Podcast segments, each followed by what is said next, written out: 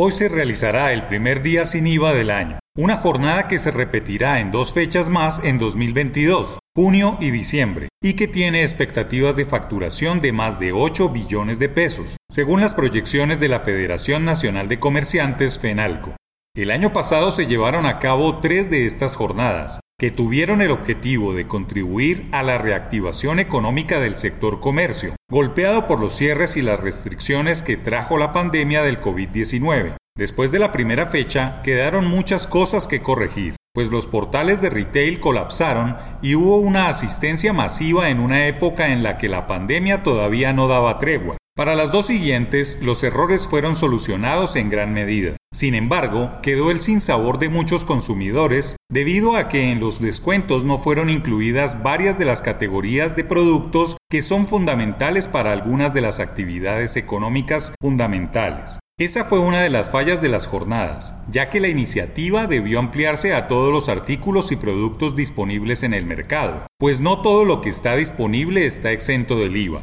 La política pública de beneficios solo abarca productos que hacen parte de seis categorías, vestuario, electrodomésticos, computadores, equipos de telecomunicaciones, implementos deportivos, juguetes y juegos, útiles escolares y bienes e insumos para el sector agropecuario. Adicionalmente, los consumidores suelen confundirse con la jornada porque cada categoría de beneficiados tiene sus propias cuentas y letra menuda. Por ejemplo, vestuario, camisas, jeans, sacos, maletines y gafas con igual o menor valor a 760.080 pesos serán cobijados con la medida. En lo que tiene que ver con electrodomésticos, la medida aplica para los artículos que tengan valor igual o menor a 3 millones de pesos. En deportes, el beneficio aplica para cascos, balones, guantes y zapatos especializados. Habrá descuentos si el valor es igual o menor de 3 millones de pesos. Hay que tener en cuenta que estos valores cambiaron frente a los del año pasado, ya que el tope según categoría se calcula con la unidad de valor tributario VT de cada año y para 2022 cada VT equivale a 38.004 pesos.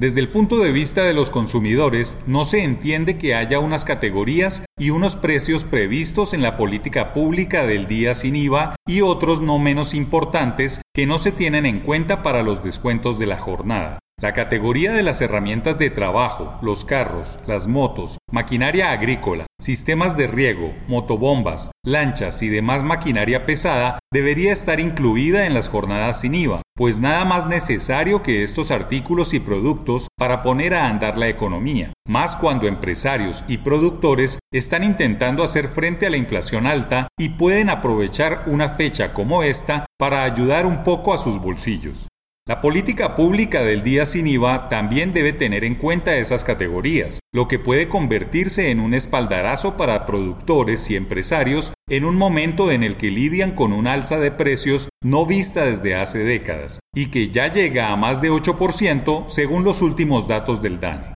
La jornada debe seguir contribuyendo a la reactivación del comercio y cumplir su doble objetivo de brindar descuentos a categorías fundamentales para actividades económicas que no son de segundo renglón.